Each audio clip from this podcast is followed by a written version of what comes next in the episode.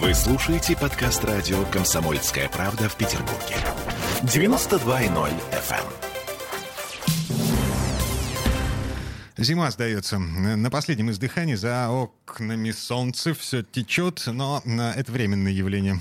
Будущей ночи нас с вами ждут последние в этом году морозы, причем такие крепкие морозы. Ну, до минус 15, вообще, строго говоря. Слушаем ведущего специалиста метеоцентра ФОБОС Михаила Леуса первый день новой недели идем уже без существенных осадков и 0 минус 2. Ну и дальше температура будет постепенно повышаться. А вот последние пять дней месяца, то есть начиная с 26 числа и до конца, есть вероятность того, что вот уже начнется то, чего мы все хотим, такая более теплая весенняя погода с температурами в дневные часы плюс 5, плюс 10 градусов. Некоторым кажется, что вот прошедшая часть марта оказалась очень холодной, а на самом деле, если сравнивать с климатическими характеристиками, на текущий момент средняя температура прошедших 18 дней, она практически точно соответствует климату.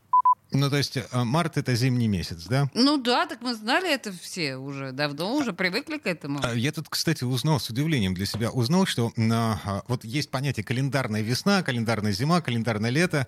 У французов а, календарная весна начинается не с 1 марта, как у нас, да, угу. а с дня весеннего э, солнцестояния. Подожди, с 22 марта? Да, календарная весна у французов, например, начинается с 22 марта. То есть, подожди, у них сегодня начинается календарная весна. Ура! И у нас, видимо, тоже. Но а, будущей ночью все-таки креп... 15. крепкие морозы. В, местами минус 15, а в среднем в центре города где-то 6-8 градусов ниже ноля. Темы дня. Вы слушаете подкаст радио «Комсомольская правда» в Петербурге. 92.0 FM.